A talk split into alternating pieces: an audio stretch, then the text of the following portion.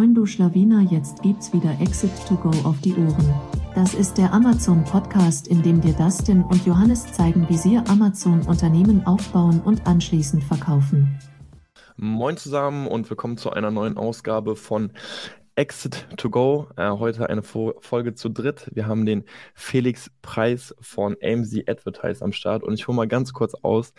Ähm, denn AMZ Advertise ist eine deutsche PPC-Agentur, die ich tatsächlich schon ziemlich lange kenne. Ich weiß nicht, vielleicht kennt der eine oder andere alte Hase noch die FBA ich meine, sie hieß Seller Convention, äh, damals veranstaltet von Lukas Manko. Und äh, da war einmal zu Gast der David. Ähm, und das war der erste Vortrag über PPC, der mal so ein bisschen mehr ins Detail ging. Und seitdem hatte ich AMZ Advertise äh, auf dem Schirm. Und deswegen freue ich mich tatsächlich sehr, dass wir heute mit dem Felix, Head of Performance Marketing, über das ganze Thema PPC sprechen. Worüber werden wir genau sprechen? Wir gucken uns einmal die größten Herausforderungen für das gesamte Jahr 2023 an, ähm, gehen dann mal über, äh, gehen dann auf fünf Fehler, typische Fehler ein. Dann bin ich mal gespannt, ob wir uns da wiederfinden, weil wir selbst kennen die Fehler auch noch nicht. Und am Ende des Tages gibt es noch drei Quick Wins. Äh, so viel dazu, aber erstmal herzlich willkommen, Felix. Ganz, ganz herzlichen Dank, Dustin. Auch ganz herzlichen Dank an dich, Johannes, dass wir heute oder ich an der Stelle als Vertreter bei euch sein darf. Ich freue mich auf jeden Fall sehr auf den Austausch und auch äh, ja sehr darauf, für eurer Community vielleicht den ein oder anderen Input oder den neuen Gedankenansatz irgendwie einzupflanzen. Dementsprechend, äh, ja, ganz herzlichen Dank für die Bühne. Schön euch zu sehen, schön dabei ja. zu sein. Und ja, wenn ihr Lust habt, hätte ich gesagt, können wir auch gerne direkt schon ein bisschen reinstarten. Ähm, ich habe ja gerade schon ein sehr, sehr schönes Intro bekommen. Dementsprechend äh, wusste ich nicht genau, wie der Ablauf hier bei euch äh, normalerweise ist, wenn ihr, wenn ihr einen Gast zu Besuch habt. Deswegen habe ich kurz ein, zwei Folien zu uns mitgebracht. Ich will es gar nicht zu lang halten, deswegen vielleicht ein, zwei Worte zu uns als Firma, bevor wir dann auch fachlich reinstarten, damit ihr so ein bisschen wisst, wer euch gegenüber sitzt. Ähm, ja, Dustin hat es gerade schon gesagt. Wir sind eine Amazon Ads Agentur, die wirklich einen kompletten Fokus auf Amazon Ads hat, also kein Full Service Agentur, sondern maximaler Fokus auf Amazon Ads, Performance Driven. Im Jahr 2022 haben wir ein Adspend von über 12 Millionen Euro verwaltet und haben bereits mehr als 300 verschiedene Accounts begleitet in ja, sämtlichen Nischen, die man sich halt nur so vorstellen kann. Also ne, von A bis Z alles mit dabei, was man so auf Amazon verkaufen kann und sind offizieller Amazon Ads Partner. Vielleicht auch noch an der Stelle. Ganz kurze Frage. Äh, ja, man kann gerne. ganz äh, sehr gerne natürlich was zu deiner Vita nochmal kurz sagen. Ähm, weil ihr sagt, ihr habt natürlich den Fokus auf Amazon Ads. Wir sehen ja jetzt immer mehr, dass dieses Thema Creatives, gerade bei SBA, die Videos, die SDAs, ähm, immer mehr mit benutzerdefinierten Bildern ähm, ermöglicht werden. Ist das so ein Thema auch gerade bei euch, dass ihr sagt, ihr erweitert da auch irgendwie?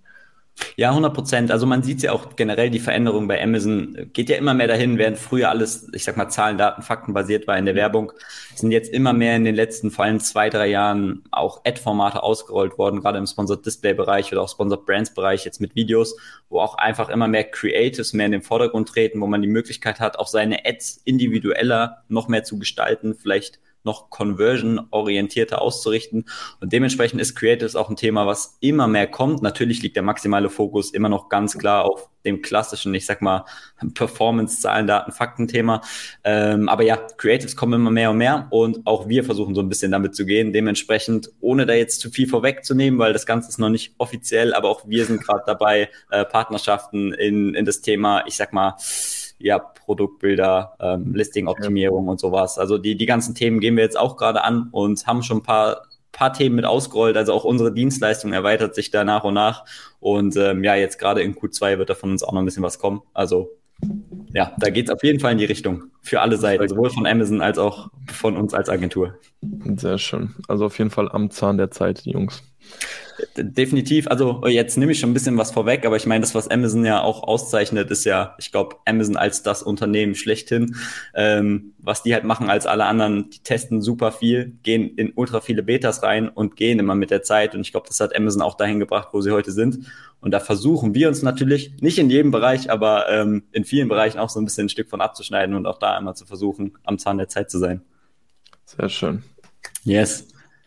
Dann hätte ich vielleicht noch ganz kurz ein, zwei Worte zu mir verloren, weil wir haben ja nicht nur, wenn ich äh, richtig im Kopf habe, heute das Vergnügen, einmal so ein bisschen über die Themen zu sprechen, die du gerade schon angerissen hast, auf die ich gleich auch noch mal eingehe, sondern dass wir wahrscheinlich auch noch einen zweiten Podcast zusammen aufnehmen werden, wo wir ähm, so ein bisschen so eine Live-Case-Study reingehen, dazu aber wahrscheinlich später noch mehr. Deswegen, ja. damit ihr auch da ein ganz kurzes Bild zu mir habt. Äh, ja, ich bin 28, ich wohne im Norden von Lissabon, bin, ja, wie du es gerade schon gesagt hast, Dustin, seit über zwei Jahren bei AMZ Advertise dabei, im Moment Head of Performance Marketing und ja, ansonsten zu mir, ich bin Zahlen, Daten, Fakten-Fan, deswegen glaube ich auch Amazon Advertising äh, die perfekte Sparte für mich berufstechnisch. Und äh, ja, ansonsten, was mir immer extrem viel Spaß macht, deswegen auch der Podcast, da freue ich mich schon seit, seit wir vor, glaube ich, zwei Wochen gesagt haben, wir machen das heute, freue ich mich seit jeden Tag drauf, weil ja, Kommunikation, Austausch mit Gleichgesinnten ist einfach super cool. Und mir macht genau das hier halt mega Spaß. Deswegen. Sehr cool. Yes, hätte ich gesagt, wenn ihr Lust habt, können wir sehr, sehr gerne reinstarten. Let's go for it. Vielleicht einmal so ein bisschen nur als Info, wenn ich jetzt, also für diejenigen, die über, über ähm, den Podcast einfach nur unsere Stimmen hören, denen ist das wahrscheinlich sowieso egal. Die, die sich das Video dazu angucken, die haben ja noch eine kleine Präsi und die habe ich auf meinen großen Bildschirm geworfen. Das heißt, wenn ich hier gleich rüber gucke, dann ist das nicht, weil ich euch ignoriere, sondern weil da die Infos für mich stehen. Kurz Frage, können wir die ähm, am Ende des Tages auch zum Download zur Verfügung stellen? Ja klar, die kann ich okay, euch super gerne rüber schicken und dann genau könnt ihr da Perfekt mit anstellen, was ihr möchtet. Für, für, alle Zuhörer, ähm, schön weiter vielleicht zu hören. Wie gesagt, wir, äh, findet ihr dann am Ende des Tages den Link zum Download in der Beschreibung, wie immer. Gut. Yes, dann würde ich sagen, vielleicht ganz kurz zur Agenda. Was steht heute an? Dustin hat es eben schon so ein bisschen angeteasert. Also wir wollen auf jeden Fall einmal mit den Herausforderungen der Werbung in 2023 starten, um einmal so ein bisschen abzuholen, wo stehen wir eigentlich? Also auch die Zuhörer, um zu gucken, fühlen die sich davon abgeholt, sehen die genau die Themen? Weil wenn die genau die Themen sehen, dann wäre danach der zweite Punkt die fünf größten Fehler. Wahrscheinlich auch inhaltlich ein sehr spannendes Themengebiet für entsprechend eben alle, die sich auch bei den Herausforderungen wiederfinden. Und am Ende, damit wir hier nicht nur über theoretische Gefahren, Risiken, was auch immer sprechen, sondern auch wirklich ein, schon mal die ersten Quick-Tipps mit an die Hand geben, habe ich noch drei Quick-Hacks mit vorbereitet, die jeder relativ schnell direkt im Anschluss umsetzen kann. Und wie gesagt, ähm, wir haben noch einen zweiten Podcast geplant und alles heute ist so ein bisschen Aufbau dafür, was dann in der Zukunft kommt. Also Ziel von mir für heute ist auf jeden Fall einfach so ein bisschen zu sensibilisieren für verschiedene Themen und natürlich hier mit den drei Quick Hacks auch direkt noch ein bisschen Input mitzugeben. Sweet. Genau. Dann hätte ich vorgeschlagen, lasst uns sehr gerne einmal in die größten Herausforderungen reinstarten. Ähm, ja. Die haben wir mal in vier große Themenpunkte unterteilt, die wir immer wieder so bei unseren, ich sag mal, Sellern, also die komplette Byte, Byte, Breit, Breitband? Ach, jetzt. Äh, Bandbreite. Bandbreite, Dankeschön. Das passiert, wenn man Wörter nutzen will, mit denen man, mit denen man nicht vertraut ist. Da, da, bereitet man sich für einen Podcast vor und will klingen und dann kommt sowas bei raus. yes, also, ähm, ich starte mal mit dem ersten Thema, ähm, in das wir das Ganze unterteilen können. Dann haben wir steigende Kosten. Also ich glaube, ja, jeder Seller kann ein Lied von steigenden Kosten singen, vor allem in den letzten Jahren. Der Punkt ist auch, glaube ich, fast selbsterklärend. Also, ja, wir haben aktuell Wirtschaftslage, Zeiten von Inflation, dann Amazon ganz klar steigende Gebühren, steigende Lieferkosten, Produktionskosten etc. pp. Und vor allem, weil wir uns auch auf die Werbung konzentrieren, halt vor allem auch im Bereich der Werbung steigende Kosten. Also wir haben halt immer mehr, mehr Werbeformate, die ausgerollt werden und von mehr und mehr Sellern genutzt werden. Und klar, je kompetitiver ein Markt ist, desto teurer ist natürlich auch die Sichtbarkeit und auch das äußert sich natürlich dann wieder in steigenden Kosten auch in der Werbung. Und äh, ja, das geht auch so ein bisschen gleich mit Punkt zwei und drei Hand in Hand, ähm, was ich hier gerade schon anspreche. Und ja, deswegen ist halt da einfach so ein bisschen auch die Frage, die sich dann der Werbung aufdrängt, so es gibt mehr und mehr Werbeformate, die man bedienen kann oder vielleicht mhm. ja auch so ein bisschen provokativ in den Rahmen, äh, in, den, in den Raum geworfen, vielleicht sogar bewerben sollte. Und ähm, ja, dementsprechend würde ich so ein bisschen weiter übergehen. Ja, kurz Frage zu steigenden Kosten. Ähm, Seht ihr das vor allem, sage ich jetzt einfach mal, auf einer CPC-Ebene, weil ich bin ja komplett bei dir zu sagen, hey, ähm, natürlich steigen die Kosten, weil natürlich die Anzahl der Werbeformate einfach auch zunimmt. Das heißt, es gibt ja auch einfach mehr Möglichkeiten, das ganze Geld auszugeben.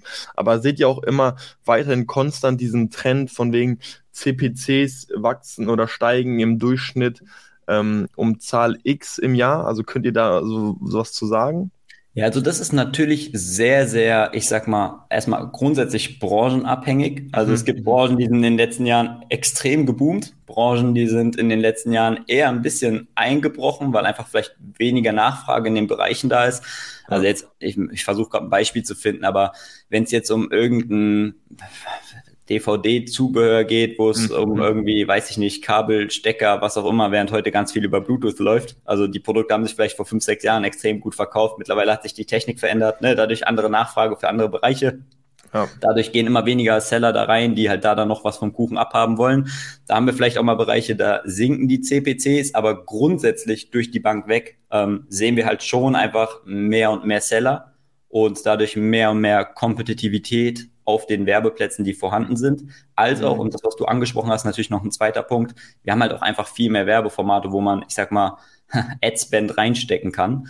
Ähm, ja, dementsprechend ist es, würde ich sagen, Mix aus beidem, aber vor allem in dem Punkt möchte ich mich auf jeden Fall auf die Kompetitivität beziehen, weil ja, es, es gibt wenn ich viele Bereiche vergleiche von vor vier bis fünf Jahren und heute, wie gesagt, es gibt immer Ausnahmen, ne? ähm, aber dann ja haben wir einfach deutlich mehr Seller, deutlich mehr Konkurrenten, die halt alle mhm. versuchen ganz oben zu stehen und die Anzahl an Plätzen, die die oben verfügbar sind, die ist halt nach wie vor die gleiche, nur dass mehr Leute hinwollen und dadurch steigen halt grundsätzlich die CPCs und da sehe ich halt Branchen vor drei bis vier Jahren waren wir da bei 30 bis 40 Prozent niedrigen CPCs und es gibt auch Branchen, da waren wir nur bei fünf bis zehn Prozent niedrigen CPCs. Und es gibt sogar welche, die haben sich verdoppelt. Also ne, deswegen ist es super schwer pauschal zu sagen. Aber generell funktioniert der Werbemarkt bei Amazon auch wie ein Marktplatzmodell, oder? Also wie auch bei Google, wenn ich bei Google ein Keyword buchen will, was äh, Milliardenkonzerne drauf buchen, dann ist es teurer wie ein Keyword, was weniger nachgefragt wird. Zum Beispiel auf Amazon Handyhüllen wird ein teureres Keyword sein als irgendwie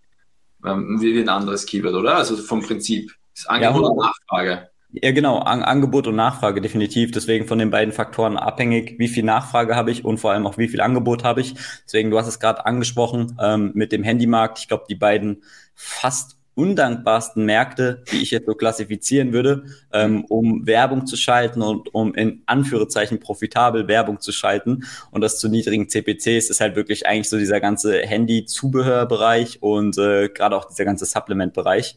Ja. Äh, ja, riesige Nachfrage und halt riesiges Angebot, vor allem bei, bei diesem ganzen Handy-Thema, weil halt dann auch aus dem, aus dem östlichen Bereich super viel Konkurrenz kommt und ähm, ja, dementsprechend, ja, gen genau der Mix, den du gerade gesagt hast, Angebot und Nachfrage, maximal entscheidend darüber. Okay. Ja. Ähm, ja, zum, zum Thema wandelnder Werbekosmos ähm, wäre entsprechend der zweite Punkt, den wir als Herausforderung mitgebracht haben. Und zwar ja, ich habe es vorhin schon gesagt, kaum Unternehmen verändert sich so schnell wie Amazon und das macht Amazon natürlich auch zu das, zu dem, äh, was es heute ist als Unternehmen. Und daher natürlich auch die Frage, die sich aufdrängt, was das für für uns als Seller bedeutet. Also es gibt halt einfach ständig neue Werbeformate, neue Möglichkeiten, Kunden oder auch nur potenzielle Kaufinteressierte anzusprechen, Sichtbarkeit zu gewinnen und Umsätze zu generieren. Und ja, auch da ist natürlich schon eine Herausforderung, wenn man nicht tagtäglich ganz tief in dem Ads-Bereich arbeitet, weiß man ja gar nicht, was alles gelauncht wird. Und selbst wir als Agentur haben eine extra Abteilung, die sich nur darum kümmert, quasi täglich rauszufinden, was ist alles neu wie passiert. Und wenn man dann halt ein weiß nicht, selbst wenn man ein 20, 30, 40-köpfiges Unternehmen ist und man eine extra Ads-Abteilung hat mit zwei oder drei Mitarbeitern, was schon echt viel ist, finde ich, in einem Amazon Kosmos, wenn du eine extra Inhouse-Abteilung dafür hast, allein dann wird es schon schwer, alles zu überblicken. Und wenn man dann davon ausgeht, dass man das nicht hat und der Großteil das eher nicht hat, dann wird es halt wirklich schwierig. Also deswegen auch da sehen wir eine extrem große Herausforderung. Und den dritten Punkt haben wir. Ja. Noch zu äh, Wanderer Werbekurs. Ich finde es auch so spannend, um zu sehen, dass Amazon diese Rollouts halt total teilweise ja unangekündigt macht. Ne? Also du mhm. loggst dich ja morgens einfach ein und siehst, ah, okay, wir hatten eine Änderung. Oder man hört von einer Beta in Amerika und dann ist sie in Deutschland teilweise sogar anders. Jetzt aktuell ja auch, man sieht auf der SERP in Amerika zum Beispiel, so und so viele Leute, hat jetzt nichts direkt mit Werbung zu tun, aber um diesen Vergleich mal nochmal weiter zu spielen, so und so viele Leute haben das Produkt gekauft, das sieht man ja in Amerika auf der SERP und in Deutschland haben die jetzt diesen Rollout Roll-Up, so und so viele Leute haben sich das Produkt angesehen. Also teilweise ja sogar unterschiedliche Sachen und auch hier, ohne dass gesagt wird, wann das wirklich rauskommt. Deswegen da eine eigene Abteilung zu haben, tatsächlich mittlerweile wirklich sinnvoll, die einfach da die Fühler ausstreckt und äh, immer wieder mal schaut, äh, was gibt es denn überhaupt Neues. Ja. Super spannend. Vor allem die Punkte, die du beide gerade sagst, unterschreibe ich 100 Prozent. Ähm, vor allem sogar, ähm, um kurz auf die beiden Punkte drauf einzugehen. Der eine Punkt bezüglich in den USA schon ausgerollt, wie viel Verkäufe auch getätigt wurden. Seit letzter Woche haben wir es beobachtet, dass du mhm. auf der SERP mittlerweile das Ganze auch in Deutschland siehst. Mhm. Das heißt, ähm, auch das, jetzt schweifen wir, glaube ich, extrem stark ab, aber ich glaube, wir könnten allein einen Podcast nur darüber führen. Ähm, aber um vielleicht ganz, ganz kurz darauf einzugehen, falls ihr die Zeit habt, ähm, sehen wir jetzt in Deutschland schon einfach den Punkt, dass man mittlerweile auch sieht, ab 50 Sales werden 50 Sales angezeigt im letzten Monat. Und ah, okay. Die höchste Zahl, die wir bisher gesehen haben, sind 700. Das heißt, die scheinen ab 50, also ab 100 Sales im letzten Monat im Moment in Deutschland in 100er Schritten vorzugehen, was natürlich, je nachdem wie granularer die das noch aussteuern, auch in der Zukunft einfach einen, extre einen extrem großen Einfluss auf die Conversion Rate nehmen wird, weil das ja wirklich dieses einmal Verknappungs Verknappungstechnik sozusagen im Marketing anwendet, so und so viel hast du schon gekauft. Social, Social Proof, 100 Prozent. Genau, und ähm, deswegen zu dem, zu dem Update, mittlerweile gibt es auch Verkaufszahlen, nicht nur Klickzahlen in Deutschland. Okay, dann nehme ich das zurück. Wie gesagt, ich habe tatsächlich in unserer Nische bis jetzt, bis heute, ich habe heute noch äh, ah, hier und da zwei, drei Serbs gecheckt. Bei uns steht immer noch ähm, so und so viele Leute, ja. aber auch hunderter Schritte, so und so viele Leute haben sich das Produkt angeschaut. Ah, ähm, okay. Aber wahrscheinlich ist dann tatsächlich eine Frage der Zeit, bis wirklich auch bei uns dann überall die Verkäufe gezeigt werden gehe ich auch von aus. In den USA ist ja auch schon länger ausgerollt und ja. ist da jetzt ja auch geblieben. Und in der Regel ist so, wenn die in den USA was testen und es wieder verschwindet, dann werden wir es in Deutschland meistens nie sehen. Und wenn die was ja. testen und es bleibt, dann kriegen wir es in gefühlt 80 Prozent der Fällen dann mehr oder weniger auch irgendwann innerhalb des nächsten Jahres auch in Deutschland. Und vielleicht noch ein ganz kurzer Punkt, auch bezüglich ähm, neuer Funktionen. Das ist halt auch super spannend. Wir als Agentur betreuen halt zig verschiedene Accounts und die Werbekonsole und die Funktionen, die darin verfügbar sind, unterscheiden sich auch in den jeweiligen Accounts auch nochmal ganz krass. Das heißt, unterschiedliche Betas werden in unterschiedlichen Kundenaccounts ausgerollt. Das heißt, auch da, jeder, der zuhört von euch, wird ganz unterschiedliche Funktionen haben. Also nicht ganz unterschiedliche, ne? Also die, die Basis natürlich gleich, aber der eine hat vielleicht die Möglichkeit, mit den Budgets noch mehr zu machen, der andere hat ja. im, im Ausrichtungsboard noch mehr Optionen. Also auch das super spannend, dass Amazon da immer wieder testet in unterschiedlichen Accounts. Das habe ich auch schon mal gehört. Glaubst du, das liegt daran, ähm, wie viel jemand ausgibt, also wie groß, wie viel Umsatz der Account macht, wann der eröffnet wurde? Oder was glaubst du, was sind da die Faktoren, die, wo Amazon entscheidet, jo, dem Account geben wir mal ein bisschen mehr Spielraum? Ja. Du hast ein sehr wichtiges Wort gesagt, auf das ich mich jetzt auch beziehen möchte bei der Antwort, was ich glaube, weil wissen tue ich es nicht, das schon Aha. mal vorab. Ähm, ich kann mir aber vorstellen, dass auf jeden Fall ein Gesamtumsatz damit reinspielt. Mhm. Also auf jeden Fall nach, nach, ich sag mal, Volumen, Umsatzvolumen, dass das ein Faktor ist. Da haben wir aber auch schon Teile gesehen, wo auch tendenziell kleinere Umsatzvolumen-Accounts auf einmal Berechtigung bekommen haben, die größere Umsatzvolumen-Accounts noch gar nicht hatten. Okay. Dementsprechend ist auch da kein roter Faden drin und von daher die zweite Annahme, dass es vielleicht auch so ein bisschen nach Startpunkt geht, könnte ich mir auch sehr, sehr gut vorstellen, dass es auch mhm. mit reinspielt. Aber wie gesagt, da spreche ich nur von Glauben, da habe ich leider im Moment keine Insights zu. Okay. Ja. Genau. Ähm, ja, wandelnder Werbekosmos ist quasi so die zweite Herausforderung, die wir haben. Und das bringt mich dann auch zur, jetzt muss ich einmal in der Folie umspringen, zur dritten Herausforderung, nämlich wachsende Konkurrenz. Den Punkt können wir recht knapp halten, weil auch da haben wir schon eben drüber gesprochen. Ähm, einfaches Beispiel, wenn wir fünf Konkurrenten in einem Segment haben, dann wird man auch ohne gute Werbung oder auch so ja, komplett ohne Werbung spätestens auf dem fünften Platz organisch gefunden. Das ist aber eher so ein bisschen ein theoretisches Szenario, weil ich kenne, glaube ich, keine Kategorie oder keine Branche, wo man oder irgendein Produkt, wo du halt wirklich nur vier Konkurrenten hast und zu fünft unterwegs bist. Und deswegen kann man sich dann halt selbst die Frage stellen, wenn ich 100 oder 1000 Konkurrenten habe, wo lande ich halt dann mit meiner Sichtbarkeit, wenn ich nicht top aufgestellt bin. Ne? Also deswegen, ja, nächste Herausforderung. Das ist eine Frage der Zeit, wie mehr, also wann mehr Konkurrenten dann reinkommen in die Nische. No, das hab, ich habe den Anfang gerade akustisch leider nicht. Eine, eine Frage der Zeit. Also bei unseren ja. Nischen war schon sehr wenig Konkurrenz, aber wird natürlich mehr. Also ja. so, sobald das natürlich die Profitabilität oder der Umsatz bekannt wird auch bei, bei diesen Tools, dann kommen einfach mehr rein. Ja, ja. An, an der Stelle ähm, äh, Verweis auf AMC Compliance. Ähm, Immer schön die Konkurrenz testen, ob die auch compliant unterwegs sind. Genau. Ja, ja, 100 Prozent. Genau, und ähm, das bringt uns dann halt am Ende des Tages auch zu einer Verlagerung der Schwerpunkte. Also ich weiß nicht, wie lange seid ihr schon im Amazon Kosmos unterwegs und seit wann schaltet ihr Werbung? Boah. Ähm, Seit fünf Jahren oder sechs Jahren das? Ich glaube 2017, 2018, das da war so der Startpunkt bei mir. Da, na, sehr simpel damals auch. Da, 2017, 2018 erstmals mit dem ersten wurde gar nicht so tief eingetaucht. Das war noch aus dem Kurs, da wurde das ganze Thema PPC sehr simpel gehalten.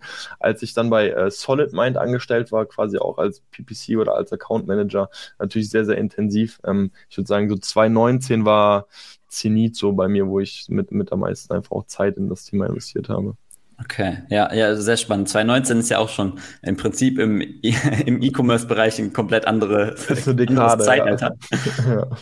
Genau. Und wenn ihr sagt, seit fünf bis sechs Jahren, dann kennt ihr vielleicht sogar den Effekt, auf den ich jetzt noch so ein bisschen hinaus möchte, als wirklich Extrembeispiel für die Verlagerung der Schwerpunkte. Und zwar, ich weiß nicht, ob ihr die Zeiten auch noch so miterlebt habt, dürfte 2019 sogar eigentlich fast noch so gewesen sein, wo man eigentlich einfach nur eine Autokampagne angeworfen hat und dann liefen da überragende Umsatzwerte mit überragenden Arkos-Werten rum und man brauchte fast gar nicht großartig noch weitere Kampagnenformate, sondern konnte eigentlich nur so eine Autokampagne reinknallen und die hat dann Umsätze zu super Profitabilität generiert. Ja.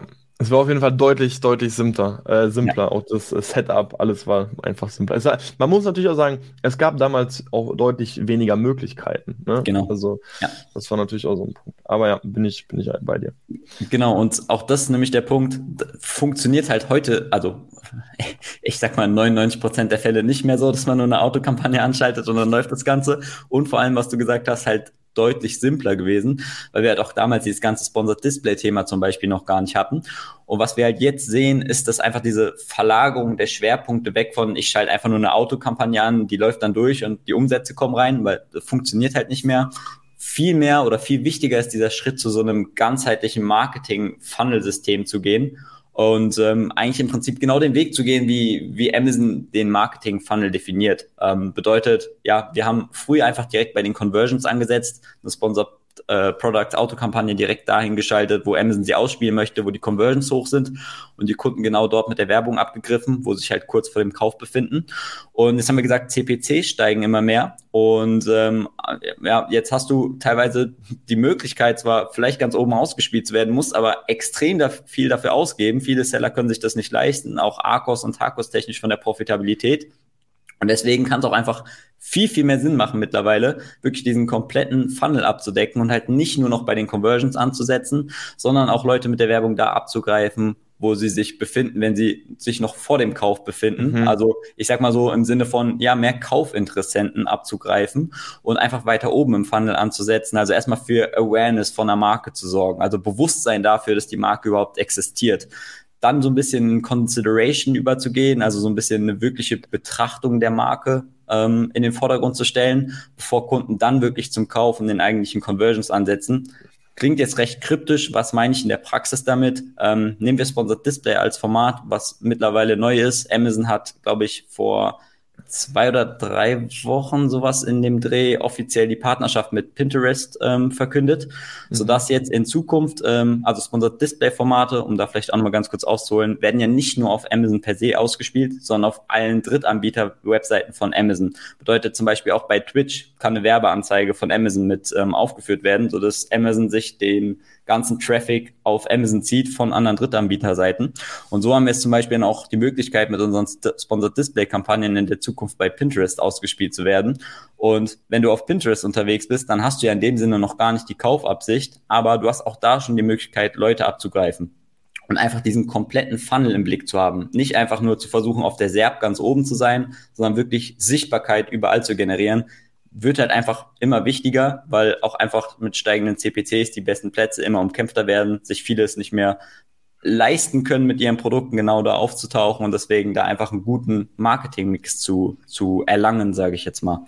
Deswegen ja. auch Verlagerung der Schwerpunkte, ganz großes Thema, was wir im Moment beobachten ich hatte auch damals das Gefühl, so diesen Ansatz hat Amazon ja damals auch schon mit DSP versucht. Da hat man ja erstmalig eigentlich die Möglichkeit gehabt, äh, abseits von Amazon auch Werbung zu schalten. Und ich habe so das Gefühl gehabt, okay, das ist so nicht so richtig durchgekommen, beziehungsweise viele Agenturen haben ja vor allem damit gearbeitet, weniger die Seller selbst. Und ich habe so das Gefühl, dass Amazon versucht, so DSP nach und nach in die Werbekonsole für jeden äh, Seller wirklich so benutzerfreundlich wie nur möglich einzubauen. Ähm, und äh, genau mit so einem Rollout, dass äh, solche Sachen jetzt eben auch vermehrt extern ausgespielt werden, sieht man es dann ja auch. Ja, ja, also ich kenne die DSP-Preise nicht ganz, um wirklich irgendwo da die Top-Plätze irgendwie zu kriegen. Ja. Ich weiß halt nur, passt gar nicht zu unserer Zielgruppe, weil wir halt wirklich von fünf oder ich glaube sogar teilweise sechsstelligen Beträgen sprechen. Deswegen, ich bin auch gar nicht so ja. tief in diesem DSP-Thema drin, weil es halt einfach für unsere Zielgruppe an Kunden auch gar keinen Sinn ergibt und keinen Mehrwert. Aber genau, dieses ganze Sponsored Display-Thema greift halt eigentlich grob gesagt bei diesem DSP-Thema an, soll, sondern soll es nur massentauglich auch für ja für, für kleinere Seller oder also auch für große Seller, aber vor allem auch für kleinere Seller machen, die halt nicht wie eine große Agentur so einen fetten Banner für einen sehr, sehr hohen fünfstelligen Betrag irgendwie vielleicht zur Verfügung stellen wollen. Genau. Ja. ja. Sehr schön. Also zusammenfassend steigende Kosten, wandelnder Werbekosmos, wachsende Konkurrenz und Verlagerung der Schwerpunkte. Yes, genau. Und da mit der Überleitung von den Herausforderungen wäre ich gern so ein bisschen auf klassische Fehler eingegangen, die man an der Stelle vielleicht machen kann oder die vielleicht auch manche machen. Vielleicht auch wir. Ich bin sehr gespannt. Wir kennen es immer noch. Also ich habe ja eine Vermutung über einen Fehler, also da sehe ich uns nicht mehr, aber ähm, ich bin mal gespannt. Ja, magst du, magst du den mal raushauen? Also ich glaube, ein, ein typischer ist vor allem die, ähm, das Naming, dass viele Kampagnen unnötig äh, schlecht benannt werden. Und ich habe das am Anfang so ein bisschen so, ja, inwieweit ist das wirklich ein Fehler? Und je größer dein Produktprogramm, umso wichtiger wird es einfach, dass du alles schnell findest. Und ähm, aber da legen wir eigentlich schon, schon Wert drauf. Aber es höre ich immer wieder so, hey, das ist so ein klassischer Fehler. Aber ähm, ich bin gespannt. Ja, äh, sehr spannender Punkt. Auch das ist einer, wo ich sage, 100% eigentlich einer der, würde ich auch sagen, einer der fünf größten Fehler. Habe ich jetzt hier gar nicht mit reingenommen, okay. weil wir gedacht okay, haben, wir gut. versuchen so ein bisschen auf die Makroebene zu gehen.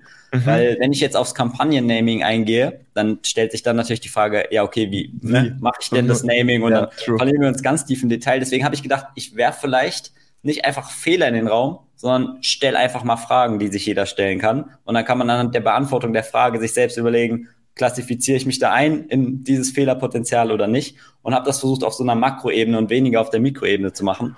Aber wer weiß, vielleicht machen wir dazu ja auch irgendwann nochmal auf der Mikroebene fünf klassische Fehler irgendwie eine Folge, wenn ihr Bock habt. Oh, können wir machen. Ich bin jetzt auf jeden Fall erstmal gespannt.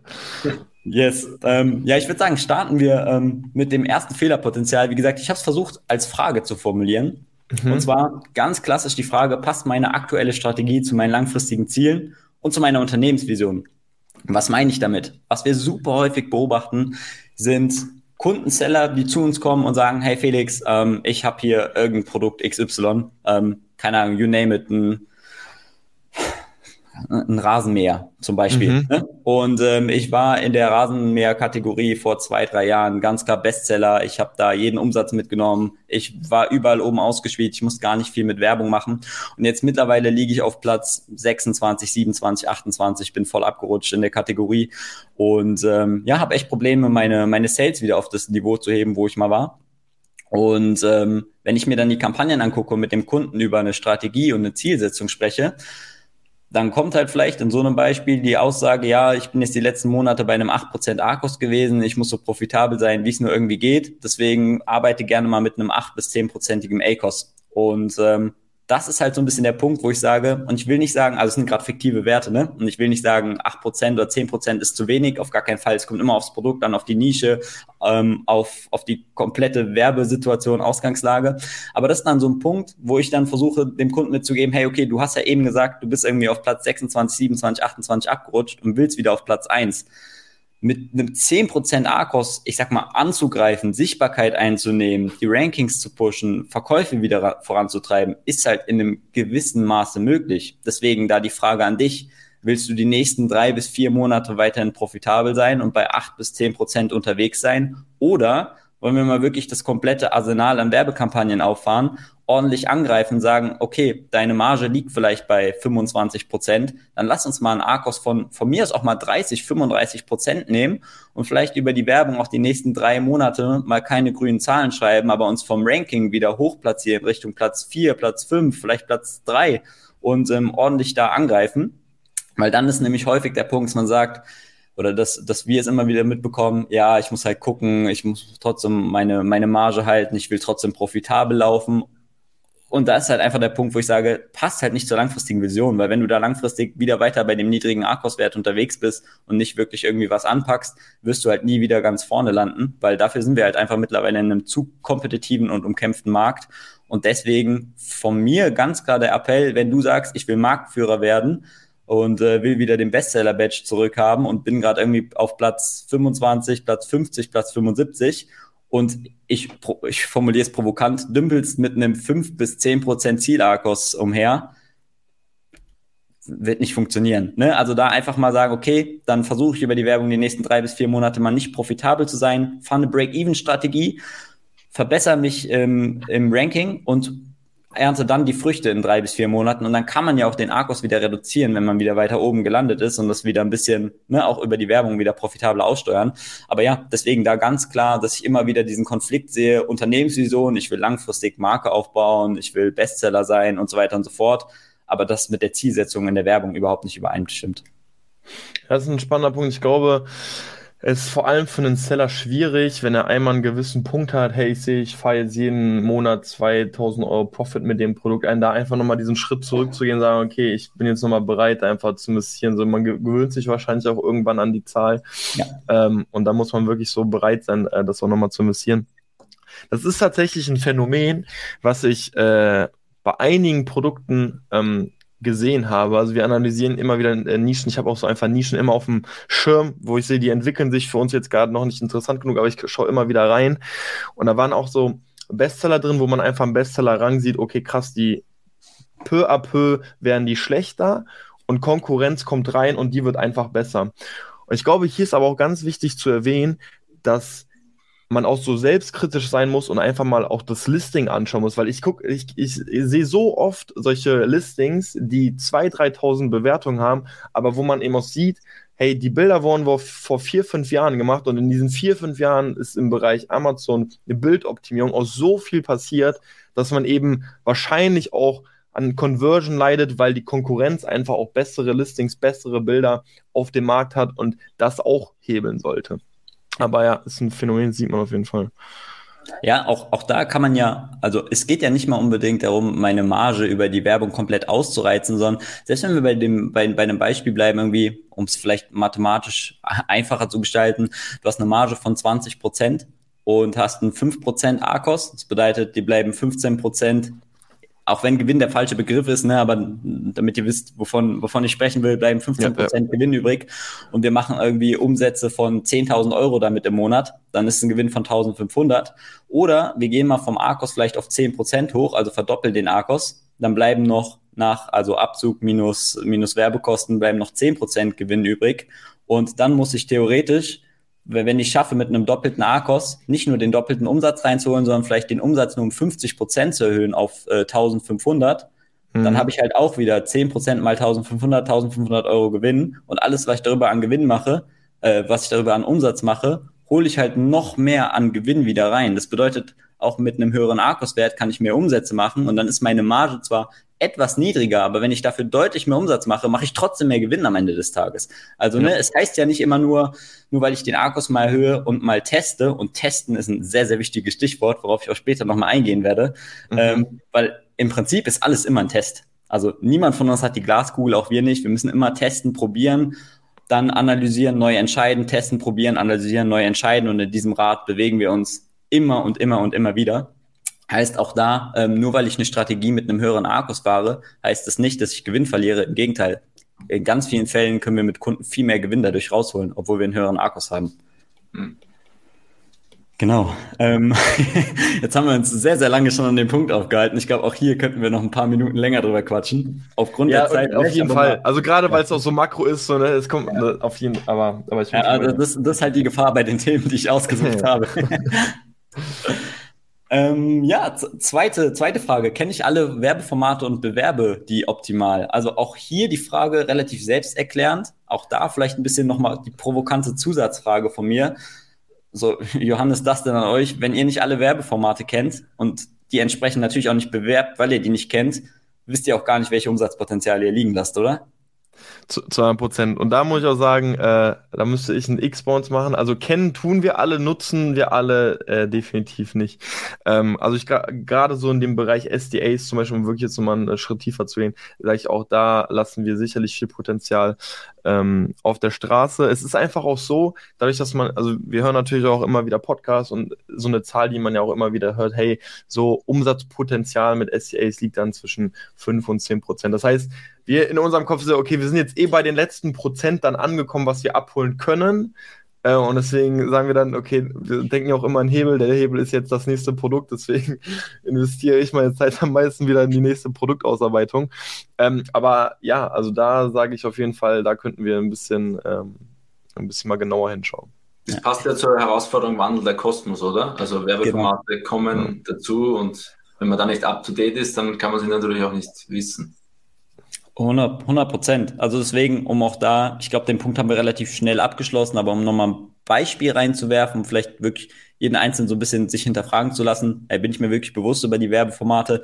Du hast ja über Sponsored Display, was heißt mittlerweile, ist auch schon seit mehreren Monaten der Fall, aber für viele vielleicht auch neu, wirklich die Möglichkeit, Audiences oder Lifestyle-Gruppen zu targetieren. Also mhm. du hast ganz klar die Möglichkeit zu sagen, hey, jemand, der sich gerade ein Auto gekauft hat, den möchte ich gerade genau mit meinem ich weiß nicht, Lenkradüberzug, keine Ahnung, mir fallen gerade keine Produkte ein, ne? aber ja, irgendwie so aber genau die Leute targetieren. Vielleicht jemand, der gerade umgezogen ist. Man kann Leute targetieren, die gerade umziehen und kann sagen, hey, ich möchte gerne mein Produkt, was irgendwie irgendwie beim, beim Umzug irgendwie Schutzhüllen oder so über irgendwas drüber legt, ähm, genau damit targetieren, dass äh, die Couch geschützt wird, wenn sie in den LKW kommen. Ne? Also wirklich, du hast so viele granulare Möglichkeiten und wenn du sie nicht kennst, kannst du sie nicht bewerben und kannst den Umsatz nicht rausholen. Also deswegen auch das gro großer, großes Fehlerpotenzial aus meiner Sicht.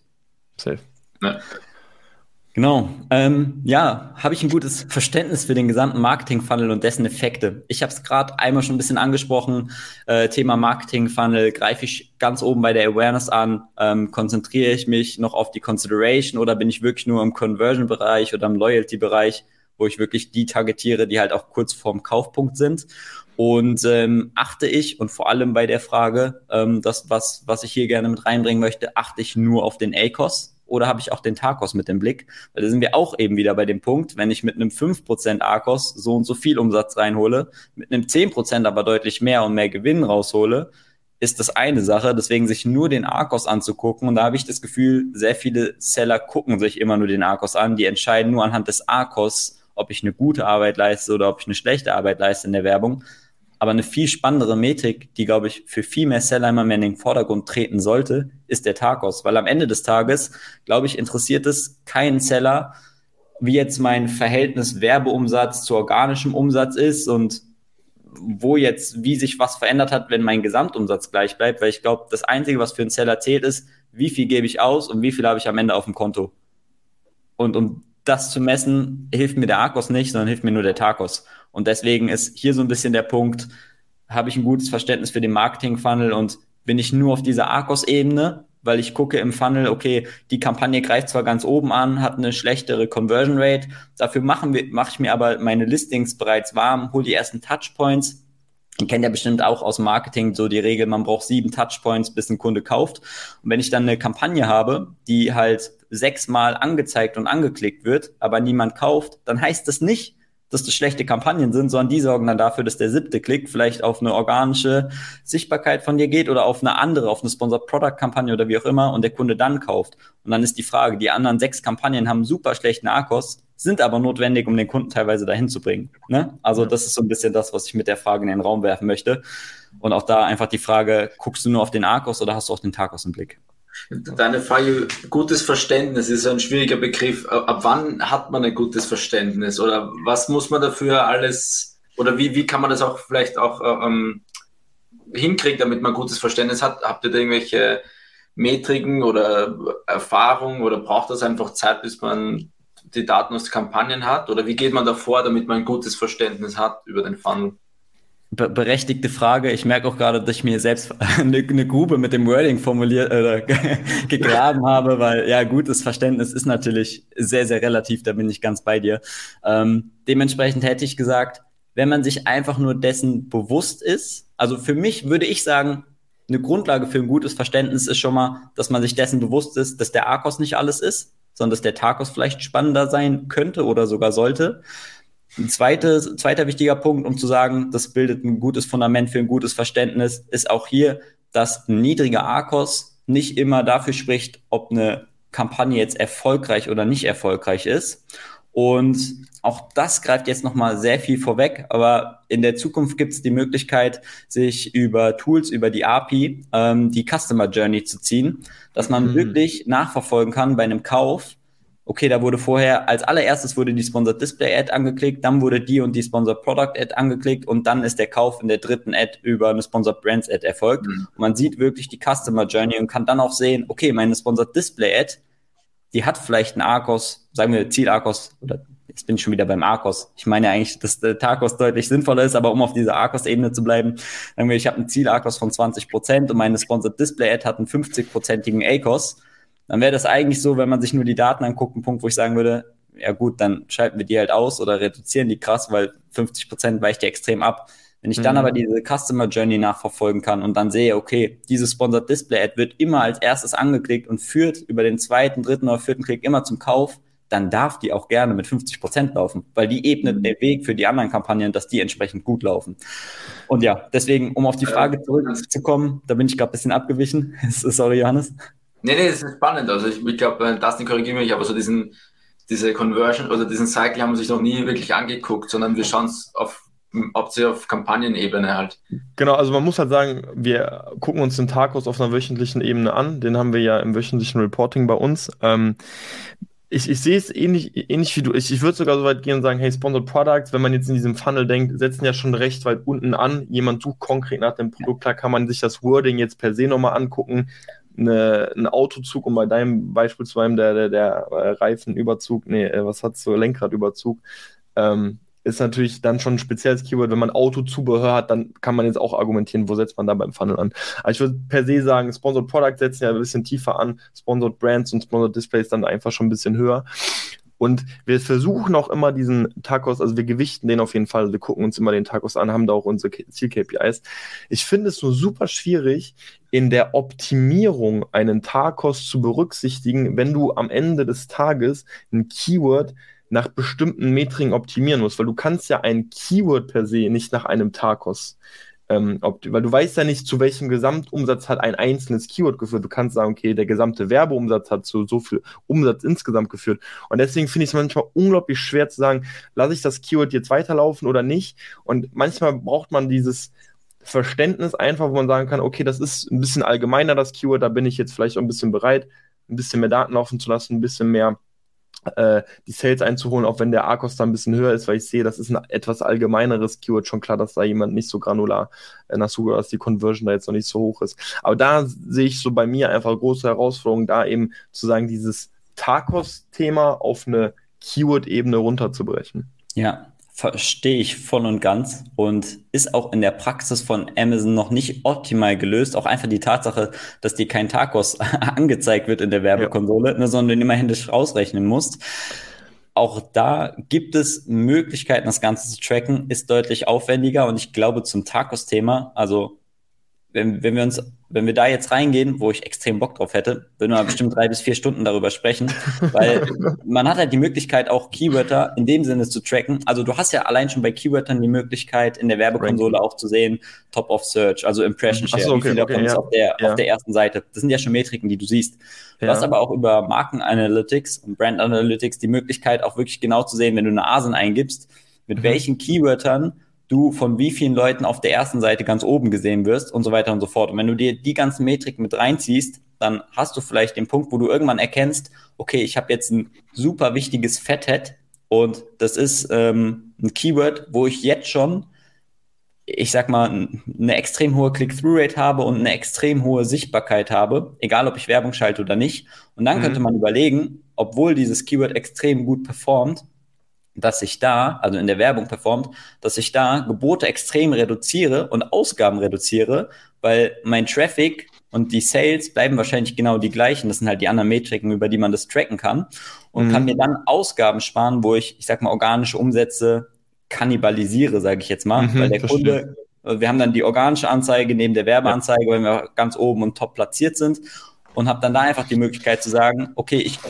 reduziere mein Gebot in der Werbung für ein gewisses Keyword, bin nicht mehr ganz oben sichtbar, aber meine organische Sichtbarkeit ist für das Keyword immer noch ganz oben und meine Umsätze brechen nicht ein. Da sind wir wieder beim Testen, muss man testen, mhm. auswerten und dann wieder adjustieren, weil wenn ich dann Umsätze verliere, dann müssen wir vielleicht doch wieder mehr pushen. Verliere ich aber keine Umsätze, kann ich mir für das Keyword Ausgaben sparen, die ich dann wieder in Kampagnen stecken kann, die vielleicht eine schlechtere Conversion Rate in der Werbung haben und einen höheren ARKOS haben, aber dadurch, dass das andere ähm, Keyword ja organisch immer noch sichtbar ist und wir die Verkäufe auf einem gleichen Level halten können, uns aber Ausgaben sparen, können wir theoretisch aus einer fünfprozentigen ARKOS-Ausrichtung das Gebot rausnehmen, die Gebote reduzieren und die in Ausrichtung stecken, wo wir super viel neue Kundschaft generieren können, wie zum Beispiel eine Sponsored Display Ad, schrauben dann da die Ausgaben wieder hoch aufs gleiche Niveau, die Umsätze mhm. sind vorher gleich geblieben und holen dann zusätzlich über die neue Ad noch ein paar neue Sales rein. Das bedeutet, der Arkos in der Werbung verschlechtert sich massiv, aber der mhm. Tag insgesamt verbessert sich. Ja ist jetzt sehr kryptisch formuliert, aber vielleicht wisst ihr so ein bisschen, worauf ich hinaus will. Doch, absolut. Ich, absolut ich, ja. ja. ich war super gespannt, wie das in der Operativen aussieht. Ja, also, ja. Weil das so zu tracken, dann du wie, gehst runter, wie bleiben die Sales bei einem, ist halt eine sehr granulare Arbeit dann natürlich auch. 100 Prozent. Auch das ja. ist wieder so, ähm, ja, da sind wir wieder an dem Punkt, wenn du das alles händisch machst, kannst du das als Mensch gar nicht gewährleisten. Da brauchst du Prozesse, die dich dabei im Hintergrund unterstützen, weil sonst kannst du gar nicht auf der Ebene quasi optimieren, Anpassungen vornehmen.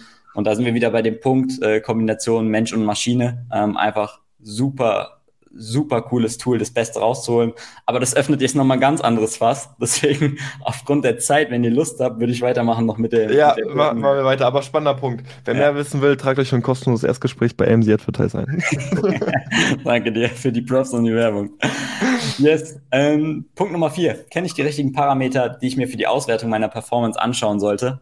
Versuche ich kurz zu halten. Habe ich jetzt, glaube ich, schon ein paar Mal gesagt, aber diesmal wirklich.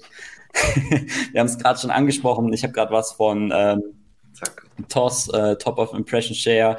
Ähm, ich habe von Conversion Rates gesprochen. Ich habe von vielen Metriken gesprochen, sagen wir es so, und nicht einfach nur vom ARCOS. Heißt, ja, optimierst du, also Frage an alle Zuhörer, optimierst du nur nach dem ARCOS? Oder guckst du dir noch viele andere Parameter an und ist dir bewusst, welche Parameter relevant sind?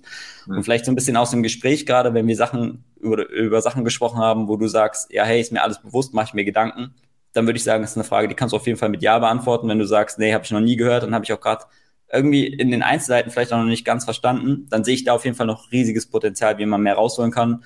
Weil nur wenn du dir wirklich die wichtigen Parameter anguckst, kannst du auch entscheiden, ob die Werbung gut funktioniert oder nicht. Deswegen. Auf welchen Zeitraum würdest du das immer betrachten? Also macht Sinn, Conversion Rate auf Wochen- oder Monatsbasis oder auf Tacos auf Monatsbasis?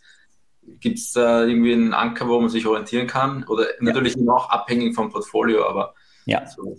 Genau. Ähm, letzter Satz, entscheidend abhängig vom Portfolio. Vielleicht kurzes Beispiel. Habe ich ein Produkt mit einem Verkaufswert von keine Ahnung, nehmen wir eine Streichholzschachtel von 2,50 Euro. Ähm, oder ja, habe ich. Tolle Produkte da, Felix. Vom Rasenmäher zu Streichholz. ja, ja, aber Streichholzschachtel finde ich ist ein gutes passendes Beispiel. Oder verkaufe ich eine komplette Gartenhütte ähm, mhm. aus, weiß nicht, mit Fensterscheiben, allem drum und dran für 1600 Euro. Dann könnt ihr euch vorstellen, die Streichholzschachtel holt wahrscheinlich im Monat in der Regel ein paar mehr Sales rein und sammelt ein paar mehr Daten vielleicht als so ein komplettes Gartenhaus, was sehr hochpreisig ist dementsprechend ist halt nicht die Frage unbedingt, welchen Zeitraum muss ich mir immer angucken, sondern wann sammle ich wie viele Daten, um mir eine Menge an Daten anzugucken. Und das ist dann wieder der Punkt, wo ich sage, das ist aus meiner Sicht das, was deutlich relevanter ist. Ähm, aber am Ende des Tages sind wir wieder bei einem Mix. Also verschiedene Zeiträume, ja, ähm, aber auch Daten, die reinkommen und um zu versuchen, auf die Frage eine grobe Antwort zu geben, weil ich glaube, mit dem Beispiel gerade sieht man, man kann keine Schwarz-Weiß-Aussage dazu treffen, ähm, sind wir immer ein großer Fan davon, die letzten drei Tage vor allem auszublenden in der Werbung. Ähm, ich mhm. weiß nicht, ob der Begriff Conversion Delay euch gängig mhm. ist. Mhm. Aber vielleicht für den ein oder für die ein oder andere Zuhörerin, die ähm, hier mit dabei ist, Conversion Delay nicht sagt. Also Conversion Delay in der Werbung ist, dass wir in der Werbekonsole die Ausgaben in der Regel zu 99 Prozent akkurat tagesgenau haben und die vollständig ähm, attribuiert sind und hinzugefügt sind. Die Werbeumsätze aber manchmal ein Delay von sieben Tagen haben. Das bedeutet, Ähm, wir haben zum Beispiel heute einen potenziellen Kundin, die auf unser Produkt klickt, auf irgendeine Werbe-Ad, die Ausgaben für den Klick werden direkt zugeordnet. Der Sale wird aber erst morgen oder übermorgen getätigt und dementsprechend sieht, also sagen wir, der Sale wird vielleicht sogar erst in drei Tagen getätigt. Dann sieht morgen und übermorgen die Kampagne extrem schlecht aus, weil wir einen Klick haben und, und keinen Umsatz, also halt einfach nur Ausgaben. Wenn der Umsatz aber reinkommt, haben wir einen Klick und einen Sale und auf einmal sieht die Kampagne wieder gut aus. Und das ist der mhm. klassische Conversion Delay. Und dementsprechend versuchen wir immer die letzten drei Tage auszublenden. Ähm, ja, und danach ist halt abhängig davon, wie viele Tage ich mir angucke, wie viele Daten ich habe. Also es gibt mhm. Produkte, da gucke ich mir ja alle drei bis vier Tage granularer Daten an, weil so viele Daten reinkommen, dass man wirklich alle drei bis vier Tage da genau reingehen kann. Gibt aber auch Produkte, da sammelst du halt, bis du mal 15 oder 20 Klicks hast, die dir ein Gefühl geben brauchst du 20 oder 30 Tage, weil halt einfach super wenig Nachfrage ist oder weil die Zielsetzung so ist, dass wir nur sehr, sehr, sehr vorsichtig mit Geboten reingehen können ja, deswegen, das ist schwer pauschal zu beantworten. Okay, nee, macht Sinn. Macht Sinn. Yes. Weil dann hätte ich gesagt, last but not least, können wir zum fünften Punkt kommen, nämlich kann ich aus meinen Zielen und Auswertungen die richtigen Schlüsse in der Optimierung ziehen. Ähm, da werfe ich zwei Sätze ein, nämlich einmal die Frage, wir sind wieder beim Arcos-Thema. Heißt hoher Arcos immer Gebote reduzieren oder kann es auch vielleicht sogar heißen Gebote anheben? Da habe ich einen Quick-Hack mitgebracht. Da will ich gleich einmal drauf eingehen. Deswegen mache ich es jetzt hier gar nicht zu lang. Und deswegen, ähm, ja, hier das Fazit. Die Frage ist nämlich immer eindeutig zu beantworten. Und ähm, deswegen würde ich da einfach gleich direkt in ein Beispiel reingehen. Aber ja, ja einfach die, die Fehlerpotenzial zu sagen, hey, okay, Arcos ist hoch, ich muss reduzieren, ist ja naheliegend. Ähm, aber ist auch nicht immer der richtige Fall und deswegen auch großes Gefahren- oder Fehlerpotenzial, sage ich jetzt mal. Okay, da sehe ich uns auf jeden Fall. Also ich bin schon 80% Akkus, äh, alle, alle Alarmschranken und alle Alarmglocken läuten und äh, ich äh, optimiere auf jeden Fall. Ich passe CPC äh, auf 2 Cent dann eben.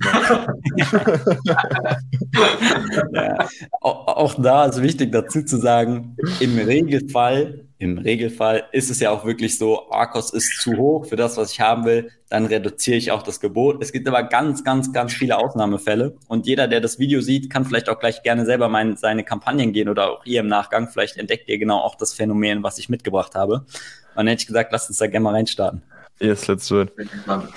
Ähm, jetzt, ich habe noch einmal so ein bisschen, äh, wenn ich mich hier durch die, durch die Folien hange, L Lösung für die optimale Werbestrategie mitgebracht, wo ich so in drei Schritten dazu übergehe. Ähm, jetzt habe ich mir aber gedacht, aufgrund der Zeit, wir haben noch drei Quick Hacks, können wir das vielleicht auch so ein bisschen in die nächste Folge mit reinschieben, wenn wir vielleicht eh in eine Live-Analyse gehen, weil dann werden okay. wir genau die Punkte ja. sowieso ein bisschen durchgehen. Dann äh, hätte ich so ein bisschen die Themen zur optimalen Werbestrategie einfach mal geskippt, wenn das für euch Okay. Passt. Genau, vielleicht an der Stelle nochmal ganz kurz. Also es wird nochmal eine weitere Folge geben, wo wir uns quasi überlegt haben, so wirklich so ein Live, so ein Case einfach durchzugehen, ähm, wo wir sagen, hey, wir haben jetzt Produkt XY, äh, folgende Keywörter. Ähm, was macht für ein Kampagnen-Setup Sinn? Wie können wir das Ganze aufsetzen? Was haben wir für ein Ziel? Und da können wir wirklich nochmal so praxisorientiert wie nur möglich ähm, das Ganze an einem Beispiel zeigen. Und da können wir gerne nochmal die optimale Werbestrategie da natürlich erklären. Yes, sehr, sehr gerne. Okay, ja, let's do it. Drei Quick Hacks. Also, wir starten direkt mit dem äh, Quick Hack Nummer eins: Produkt versus Werbeperformance. Was wir ganz häufig sehen, ist so ein bisschen der verbreitete Irrglaube. Das ist jetzt ein Screenshot aus einer Kampagne. Ähm, Daten sind natürlich so ein bisschen geschwärzt und ich versuche das mal so ein bisschen so darzustellen, dass es für einen Zuhörer, der kein Bild hat, das Ganze auch nachvollziehen kann. Also wir haben eine Kampagne, in der mehrere Varianten liegen. Variante eins, zwei und drei und die sind nach Umsatz absteigend sortiert. Das heißt, ganz oben steht Variante 1. Nehmen wir zum Beispiel mal eine, eine Kaffeetasse oder eine Teetasse und äh, die haben wir in drei Farben, in schwarz, in weiß und in blau. Und mhm. ganz oben ist die, die schwarze Variante und die macht den größten Umsatz und hat einen guten Akos von 10,79 Prozent. Äh, Variante 2 macht ein bisschen weniger Umsatz und hat noch ein bisschen niedrigeren Akos und Variante 3 hat noch weniger Umsatz und einen etwas höheren Akos. Und was wir jetzt hier auch ganz häufig beobachten, ist so, dass die Interpretation, was ja aus meiner Sicht eigentlich auch sehr naheliegend ist, was von Amazon auch von den Daten her leider nicht immer ganz schön und akkurat dargestellt wird, dass man denkt, okay, Variante 1 ist die schwarze Variante, die macht 22.000 Euro Umsatz in dem Beispiel und das zu einem Akkus von 10,79 Prozent. Heißt, ich habe diese Tasse einfach 1151 Mal in der schwarzen Variante verkauft, mit der schwarzen Variante 22.000 Euro Umsatz gemacht und das zu einem Arkos von 10,79 Prozent, während die blaue Tasse, die mit dem wenigsten Umsatz, nur 317 Mal verkauft wurde, mit 8.500 Euro Umsatz und einem fast 13-prozentigen ACOS. Und das, was wir hier sehen, sind nicht die Werbedaten, die genau den Produkten zugeordnet sind, sondern das zeigt einfach nur an, wie die Produkte, die beworben wurden in der Kampagne, dazu geführt haben, welche Sales dadurch getätigt wurden. Heißt, wenn die Variante 1, die schwarze ausgespielt wird und die schwarze sichtbar ist und jemand auf eine Werbeanzeige mit der schwarzen Tasse klickt, dann hat er danach insgesamt Umsätze von 22.200 Euro quasi für dich ausgegeben oder investiert, gekauft, sage ich jetzt mal. Und das zu einem Arkos von 10,79 Prozent. Bedeutet, es kann sogar sein, dass der entweder auf die schwarze Variante geklickt hat und dann die blaue kauft aber der Sale in der Werbekonsole, in der Werbeanzeige der Schwarzen mit, ich sag mal, zugerechnet wird. Zugerechnet ist der falsche Begriff, aber es so dargestellt wird, als würde es der Schwarzen zugerechnet werden. Aber nicht nur das, es kann sogar sein, dass wenn du neben den Tassen auch noch Teller verkaufst, dass der Kunde ein komplett anderes Produkt von dir gekauft hat und gar keine Tasse gekauft hat. Das bedeutet, hier auch so ein bisschen die Interpretation daraus abzuleiten. Okay, die schwarze Tasse, die scheint ja hier 22.000 Euro Umsatz zu machen. Das ist mein Bestseller, den, äh, die nutze ich jetzt für, ne, was weiß ich, mach XYZ damit. Ähm, ja, ist komplett falscher Schluss, weil am Ende des Tages heißt es nur, wenn du die schwarze Tasse nutzt für deine Werbung, dann ist die Wahrscheinlichkeit sehr hoch, dass sehr viel bei dir gekauft wird. Wenn die blaue Tasse, wenn sie in der Werbung ausgespielt wird, wahrscheinlich eher zu weniger Umsatz führt. Heißt aber nicht, dass die blaue sich schlechter verkauft oder weniger verkauft als die schwarze. Und ähm, genau, das ist eigentlich so ein, so ein klassischen Fehler oder ein klassischer Punkt, den wir immer wieder sehen, dass das falsch interpretiert wird. Äh, das ist ein spannender Punkt. Tatsächlich bei uns, also gerade wenn die Preisspanne bei den Produkten von einem selbst extremst auseinandergehen. Und bei uns ist das der Fall, wir haben so ein Produkt in 30, 40 Euro Bereich und teilweise von über 100 Euro. Und habe genau dieses Phänomen schon ein, zwei Mal gesehen, dass das 30, 40 Euro Produkt beworben wurde. Aber ein, zwei Sales ähm, für das 120, 130 Euro Produkt dann generiert worden. Das verzerrt natürlich den Arkos enorm. Also du denkst ja dann, ey, das ist ja extrem profitabel, das muss ich auf jeden Fall weiterlaufen lassen. Und das, das Verrückte ist auch, die Produkte sind sehr weit hergeholt eigentlich. Also es macht keinen Sinn, dass man sagt, dass der kauft dann wirklich das. Deswegen, ähm, spannender Punkt, ähm, wusste ich lange tatsächlich auch gar nicht. Dass, ähm, deswegen gibt es ja auch einen eigenen Bericht dafür, ne? Be gekauftes Produkt, beworbenes Produkt, äh, ja. kann man sich als einzelnen Bericht nochmal ziehen. Ja. Genau, besonders. Aber was, was zieht ihr dann für Schlüsse daraus? Also sagt ihr dann, okay, ja. weil im Umkehrschluss kann man ja zumindest sagen, ähm, anscheinend klicken die meisten Leute die schwarze Tasse an. Sie scheinen ja am meisten irgendwie auf schwarz abzugehen, was aber nicht heißt, ähm, dass schwarz am meisten gekauft wird. Da gehe ich ja mit. Genau. Ähm, das bedeutet, ja, einmal ganz klar das, was du gerade gesagt hast. Wenn wir sehen, dass eine Variante extrem viel stärker in der Click-Through-Rate und der Conversion-Rate ist, ähm, wir sind grundsätzlich eigentlich immer ein Fan davon, also grundsätzlich alle Varianten zu bewerben, zu bespielen. Wenn wir aber sehen, dass eine extrem stark, eine extrem hohe Click-Through-Rate aufweist, also, ne, also im Prinzip, du hast drei Varianten, die wirfst du rein mhm. und Click-Through-Rate bedeutet ja nichts anderes als, das Produkt wird auf der SERP ausgespielt. Jemand sieht das und wie viel Prozent von denen, die sehen, klicken auch wirklich drauf. Und wir wollen natürlich eine hohe Click-Through-Rate haben, weil wir wollen ja. die Leute auf unser Listing bringen. Und wenn ich jetzt sehe, Extrembeispiel von den drei Varianten, hat zum Beispiel die blaue Variante, die Click-Through-Rate ist jetzt hier in dem Screenshot leider nicht eingeblendet, aber die blaue Variante zum Beispiel hat eine Click-Through-Rate von 20 Prozent und die schwarze hat eine von 5 Prozent und die weiße hat eine von 3 Prozent dann kann man sogar überlegen, ob man sagt, hey, wisst ihr was, ich werfe einfach nur die blaue rein, weil die hat die höchste Click-Through-Rate, da klicken die meisten Leute drauf, die mhm. scheint die höchste Relevanz zu haben, wenn jemand das Produkt sieht, dass er denkt, hey, ich will mir dazu mehr anschauen und bewerbt die dann. Also, ne, das ist wirklich so ja. der Punkt, wo ich sage, da kann man das rausziehen. Und vielleicht noch einen zweiten spannenden Punkt, weil du gesagt hast, wie arbeiten wir noch damit? Ich versuche noch mal ein anderes Beispiel weg von den Tassen ähm, zu nehmen, sondern gehe mal in den Fitnessbereich. Wir haben eine eine, eine Langhantel von irgendeiner coolen, bekannten Brand und die kostet hochwertig 300 Euro. Und mhm. gleichzeitig auf dem Listing liegt noch eine Child, diese, diese Clipper, die du an, der, an die Seite dran mhm. machen kannst, damit die, damit mhm. die Handelscheiben sich nicht bewegen. Und die wird für 10 Euro verkauft. So. Und jetzt bewirbst du beide, beide Varianten in der Kampagne und hast die Ausrichtung entsprechend ausgerichtet und hast dann das Phänomen, dass du irgendwie Keyword Langhantel hast und hast da 20 Klicks drauf mit Ausgaben von 10 Euro und hast einen Sale gemacht für die 10 Euro, hast einen 100er ACOS, weil du eben die, die Variante verkauft hast, die eben noch mit auf dem Listing liegt für 10 Euro und sagst dann, okay, das Keyword hat einen 100er ACOS, ich muss es reduzieren. Ganz ja. klar, 100er ACOS geht gar nicht. Wenn du das Gebot aber auf der Höhe lässt und mit dem 21. oder 22. Klick kommt dann ein Sale für die Langhantel rein und wir haben dann mit dann zu dem Zeitpunkt 11 Euro Ausgaben 300 Euro Umsatz gemacht, sinkt der Arcos auf einmal wieder stark. Das heißt, auch ja. hier ist wieder der Punkt, sich nur den Arcos anzugucken, macht gar keinen Sinn, weil wir ja dann wirklich einen Sale drin hatten für ein Produkt, was wir in dem Sinne eigentlich gar nicht primär verkaufen wollen. Ja. Das bedeutet, auch hier kann man das nicht nur auf die, die Varianten im Listing und der Interpretation darauf beziehen, sondern auch wieder eine Optimierung. Schau dir mal an, bei den Ausrichtungen, stimmt denn ungefähr der Umsatz für den Zeitraum, den du anguckst, mit den Preisen für dein Produkt überein?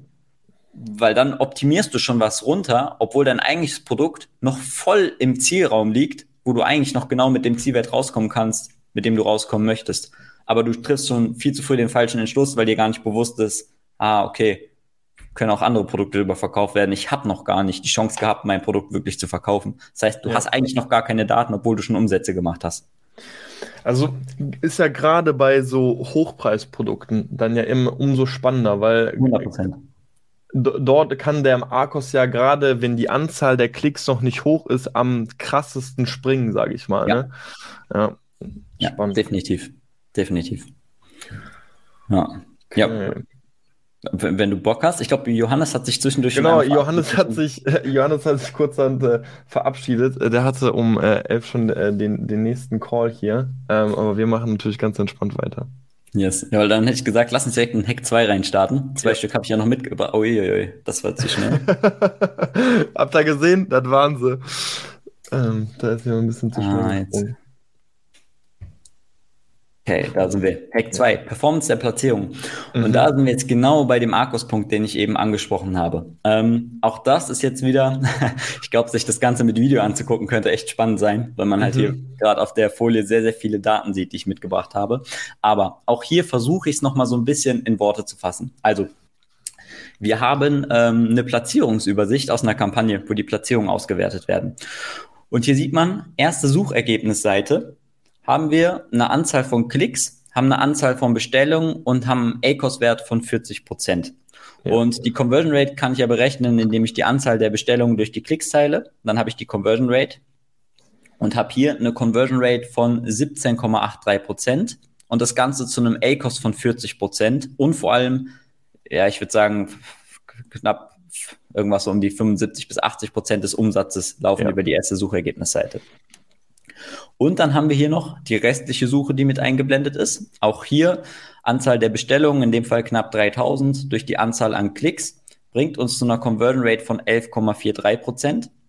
Und das zu einem ACOS von 44 Prozent. So, und mhm. das, worauf ich jetzt hinaus möchte, was man hier sieht, restliche Suche, haben wir durchschnittliche Klickkosten von 67 Cent.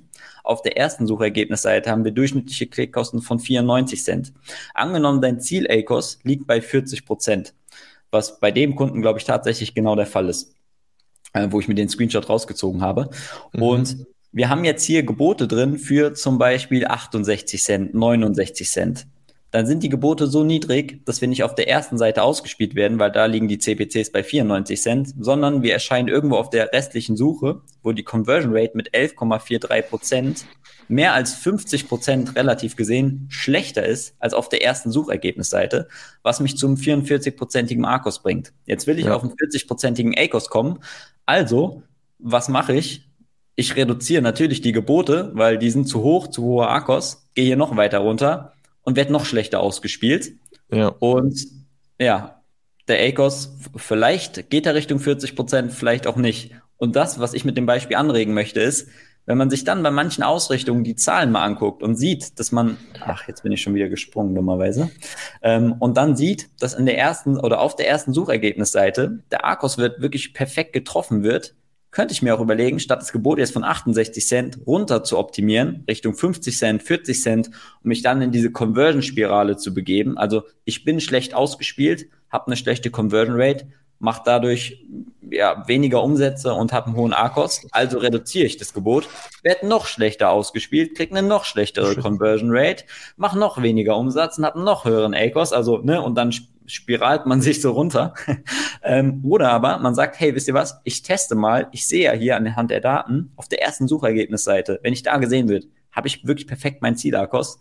Ein Keyword, was irgendwie ein 44er A-Kost hat und ein 68 Cent Gebot, schraube ich jetzt einfach mal hoch auf 95 Cent. Ich teste das mal und gucke, wie das, wie das performt. Und das ist genau der Punkt. Und das ist keine Seltenheit, wenn man sich mal diese Performance der Platzierung anguckt, dass man halt einfach sieht, hey, nicht immer ist eine Reduzierung wirklich der richtige Schritt. Und das ist alles, was ich mit dem Hack so ein bisschen einfach mal ne, hervorrufen möchte zum drüber nachdenken. Ja, also äh, super spannendes Thema tatsächlich. Also da habe ich auch damals sehr viel Zeit drin verbracht und habe wirklich teilweise auf einzelne Prozente optimiert, wo ich mir irgendwann gedacht habe, das, das ist gerade so, das ist, das ist nicht der Hebel. Es macht keinen Unterschied, ob da jetzt 15 oder 16 Prozent steht. Das, das macht gar keinen Unterschied. Ja. Ähm, aber einen spannenden Ansatz, den ich finde, weil ich finde, es ist ja auch irgendwo schon teilweise logisch, dass die, Kon also ich habe ganz häufig den Fall gesehen, erste Seite, wobei es stimmt nicht, ihr habt noch einige Fälle, wo Produktseiten auch den höchsten Akkus hatten, aber um das halt so ein bisschen auch für uns zu optimieren, was wir gemacht haben, ist, dass wir den, den Grundbit, also den Bit, den wir äh, hinterlegt haben, den dann tatsächlich angepasst haben weil wir gesehen haben, okay, overall, also Arcos ist einfach zu hoch, da haben wir uns tatsächlich an Arcos orientiert, ähm, ist zu hoch.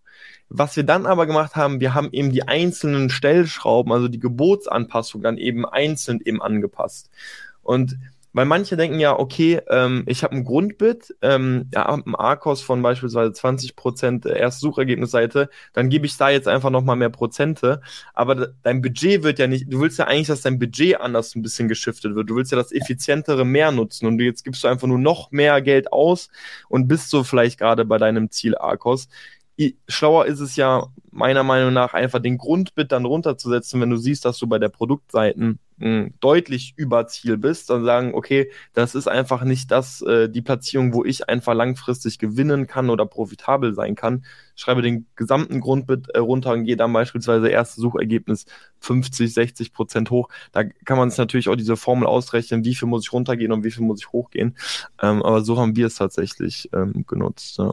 100 Prozent. Auch da finde ich, ist der Mix aus beidem wichtig und unerlässlich, dass mhm. man halt also auf gar keinen Fall einfach nur mit dem Platzierungshebel arbeitet und eine Prozentzahl einstellt und mhm. alle Keywords haben die gleiche Ausrichtung und die gleichen Gebote. Auf gar keinen Fall, weil auch jedes Longtail-Keyword hat ja eine ganz andere Performance als irgendwie mhm. ein Fathead oder auch Longtails untereinander, während das eine ne, irgendwie keine Ahnung, haben die gleiche Anzahl an Wörter und die eine beschreibt die blaue Variante, die andere die grüne, haben die ja trotzdem eine unterschiedliche Performance, unterschiedliche Konkurrenz, unterschiedliche CPCs und so weiter und so fort. Dementsprechend auf jeden Fall ganz klar auch immer Ausrichtung optimieren. Also ich will auch gar nicht mit dem Punkt dahin, dass man sagt, okay, wir optimieren nur den, den Platzierungshebel auf gar keinen Fall, sondern ich will damit nur sagen, ähm, das ist ein klassisches Beispiel dafür, dass man halt hier schön sieht, dass einfach ein, eine Reduzierung im Gebot nicht immer unbedingt zum Ziel führen kann. Ja.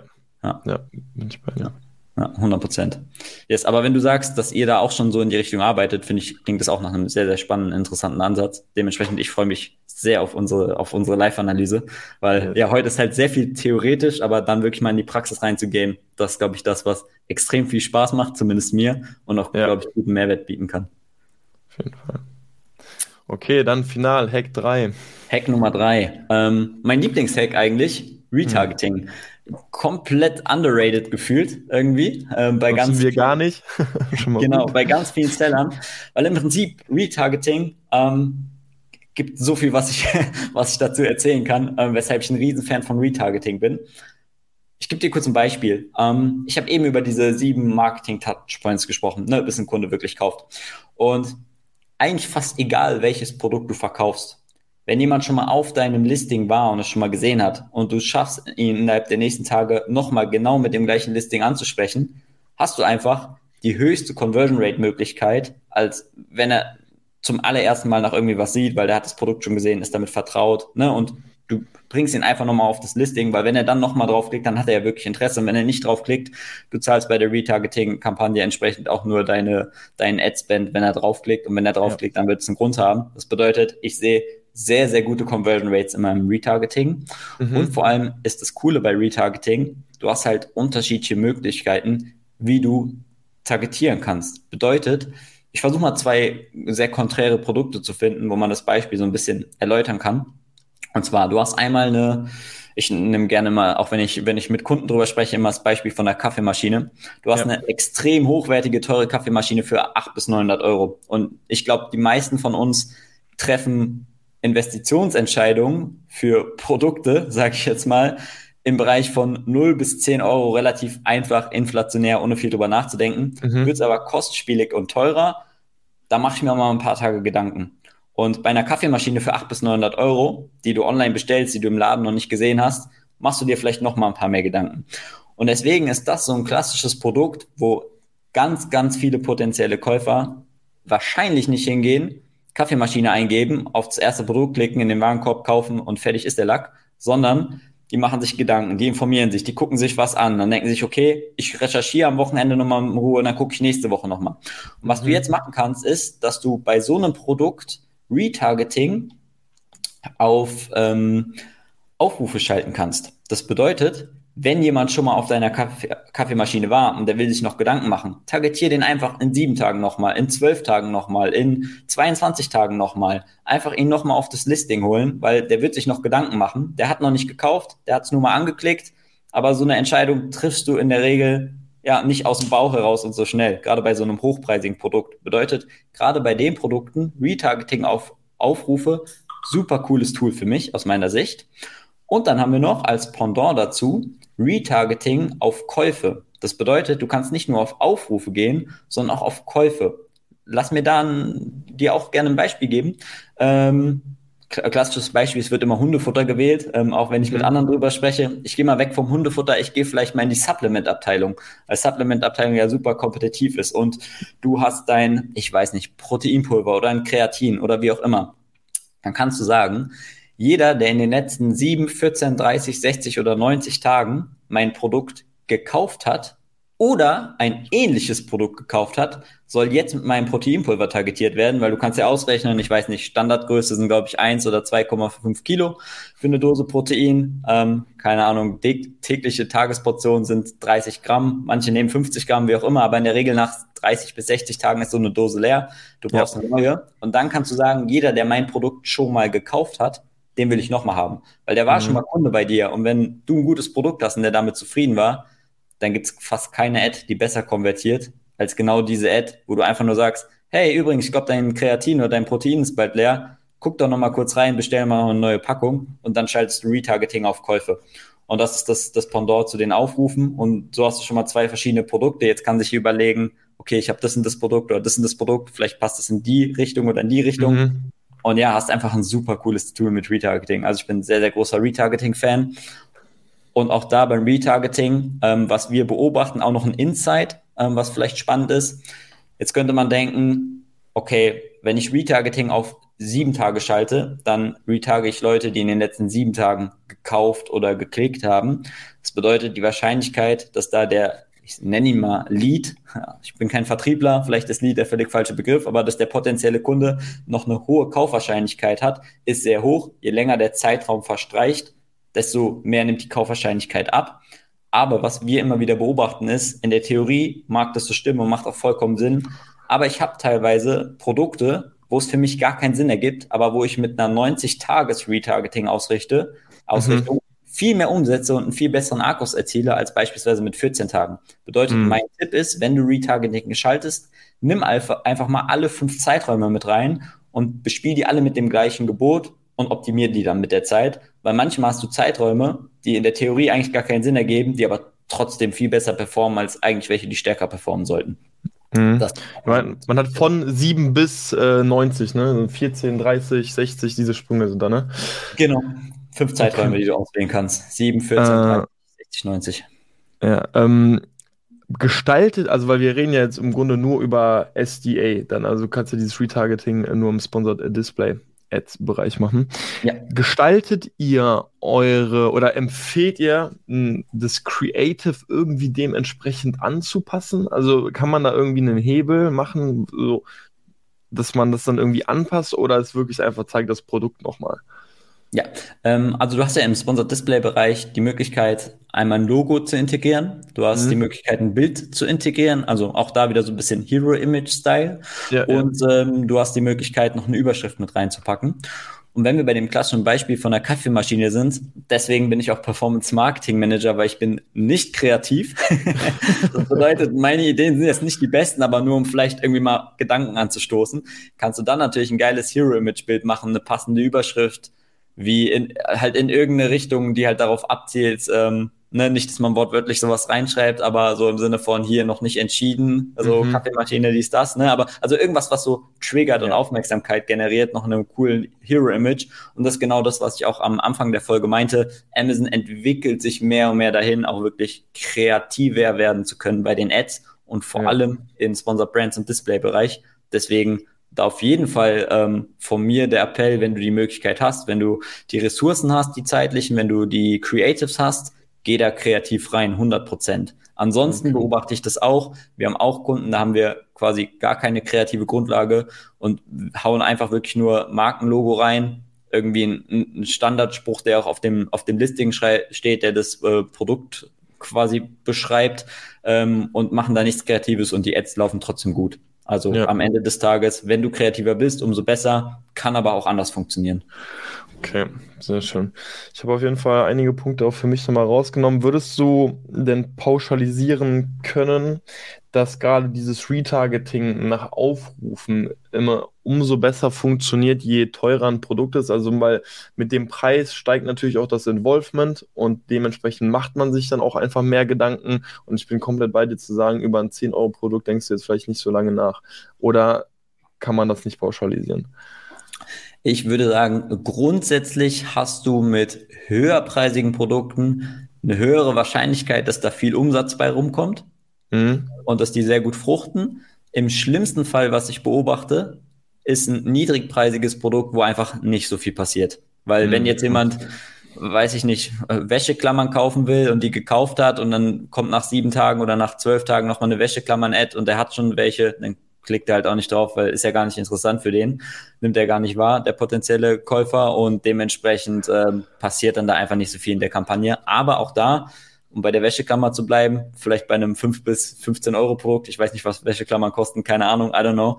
Ähm, aber auch hier wieder der Punkt, selbst bei Produkten, wo man eigentlich denkt, das ist eigentlich ein No-Brainer, dass man da einfach sofort was bestellt, sogar hier funktioniert Retargeting in ganz vielen Fällen wirklich nochmal mit einem guten weiteren Umsatzplus. Nicht immer, aber häufig. Sweet.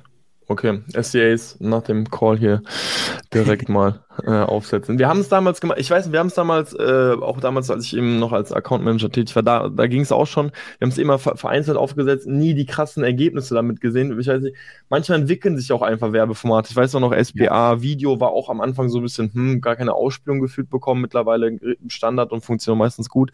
Deswegen ähm, auch da einfach mal wieder von unserer Seite wir mal einfach eintauchen und ausprobieren. Äh, werden wir tatsächlich machen.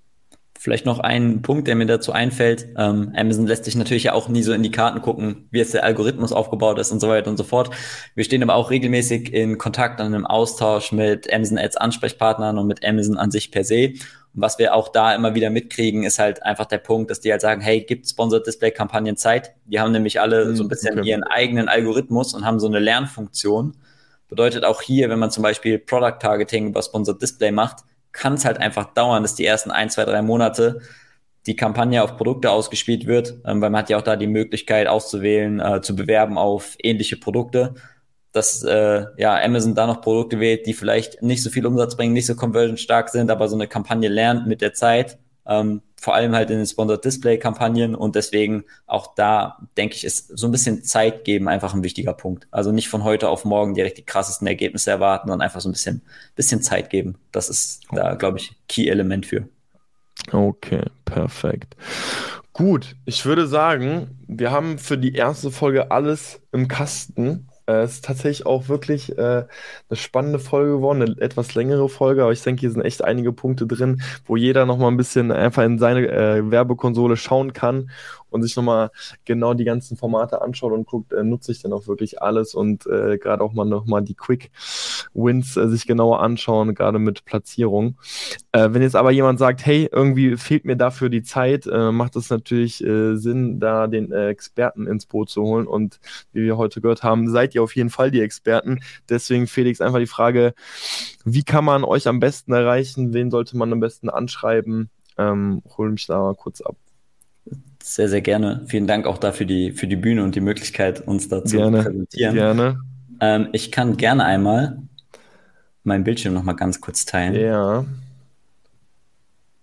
Ohne zu wissen, dass du das anbietest, sondern einfach, weil wir das standardmäßig in unseren Präsis drin haben, ja. habe ich hier für alle, die gerade live zuschauen, die Möglichkeit äh, mit einem QR-Code-Scanner, also einfach für die, die ein iPhone haben. Android, Android kenne ich mich nicht aus. Einfach kurz die Kamera öffnen, draufhalten und dann ja. landet ihr direkt in unserer Vertriebsabteilung, könnt euch ein kostenloses Beratungsgespräch einbuchen.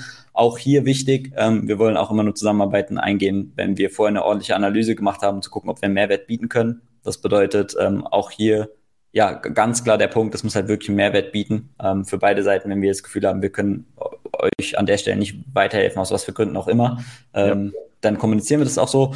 Und ansonsten für jeden, der zuhört, AMZ, also amz-advertise.de und dann seid ihr auf unserer Website und habt direkt einen fetten Banner mit jetzt unverbindliches Gespräch vereinbaren. Da landet ihr genau auf der gleichen Seite.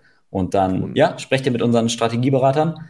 Dann können wir gucken, ob wir euch äh, unterstützen können und ob es Themen gibt, mit denen wir euch vielleicht auf die nächste, aufs nächste Level bringen können. Und dann geht es in die nächste Runde oder eben auch nicht, je nachdem. Sehr schön. Äh, das, ich will das einfach noch am Ende nochmal unterstreichen, weil äh, es ist tatsächlich so ein Spruch, ich glaube, den hört man oft, dass jemand sagt, so ja, ähm, wir arbeiten nur mit den Leuten zusammen, wo es auch wirklich Sinn macht. Ähm, nachdem wir uns ja ausgetauscht haben, habe ich mir auch, habe ich ja selbst auch gesagt, hey, bei uns wird PPC immer komplexer und ich habe auch mit euren Experten gesprochen, mit dem guten Marco und ähm, der hat mir einfach ein sehr, sehr ehrliches Feedback gegeben. Tatsächlich habe ich morgen auch nochmal einen Call mit ihm und wir schauen jetzt gerade einfach, ob es wirklich zusammenpasst oder nicht. Ähm, aber es stimmt zu einer Prozent. Äh, man kriegt ein sehr, sehr ehrliches Feedback. Man kriegt auch so einfach mal so ein, zwei Quick Wins nochmal explizit für sein eigenes Kampagnen-Setup. Äh, Marco hat mir da einfach nochmal ein paar Tipps gegeben, die ich so direkt umsetzen konnte. Deswegen lohnt sich das auf jeden Fall. Wie gesagt, es jetzt keine bezahlte Werbung oder so, einfach wirklich ehrliche Werbung. Ähm, deswegen tragt euch ein, äh, wenn das Interesse da ist. Für alle, die zugeschaut haben, äh, ihr habt den äh, QR-Code gesehen. Ihr könnt die Präsi, wie gesagt, auch noch runterladen. Das war, glaube ich, die letzte oder auf jeden Fall eine der letzten Folgen, wo der QR-Code auch nochmal drin ist. Und ähm, yes, dann würde ich sagen, Felix, ich danke dir äh, für die Zeit. Ich danke dir für die ganzen äh, Fehler, äh, dass wir da einfach mal drauf eingegangen sind, plus die ganzen Quick Wins. Und ich freue mich ähm, auf die nächste Folge, die wir gleich bestimmt nochmal kurz besprechen können. Machen wir garantiert. Auch an der Stelle, ja, vielen Dank fürs Zuhören. Yes. Ähm, und ganz, ganz herzlichen Dank euch beiden für die Bühne, die Möglichkeit, uns mit euch auszutauschen. Hat mir sehr viel Spaß gemacht. Ich freue mich auf die nächste Folge und wünsche euch allen, wann auch immer ihr zuhört, noch einen schönen Tag. Jo, Dankeschön. Peace out. Ciao, ciao.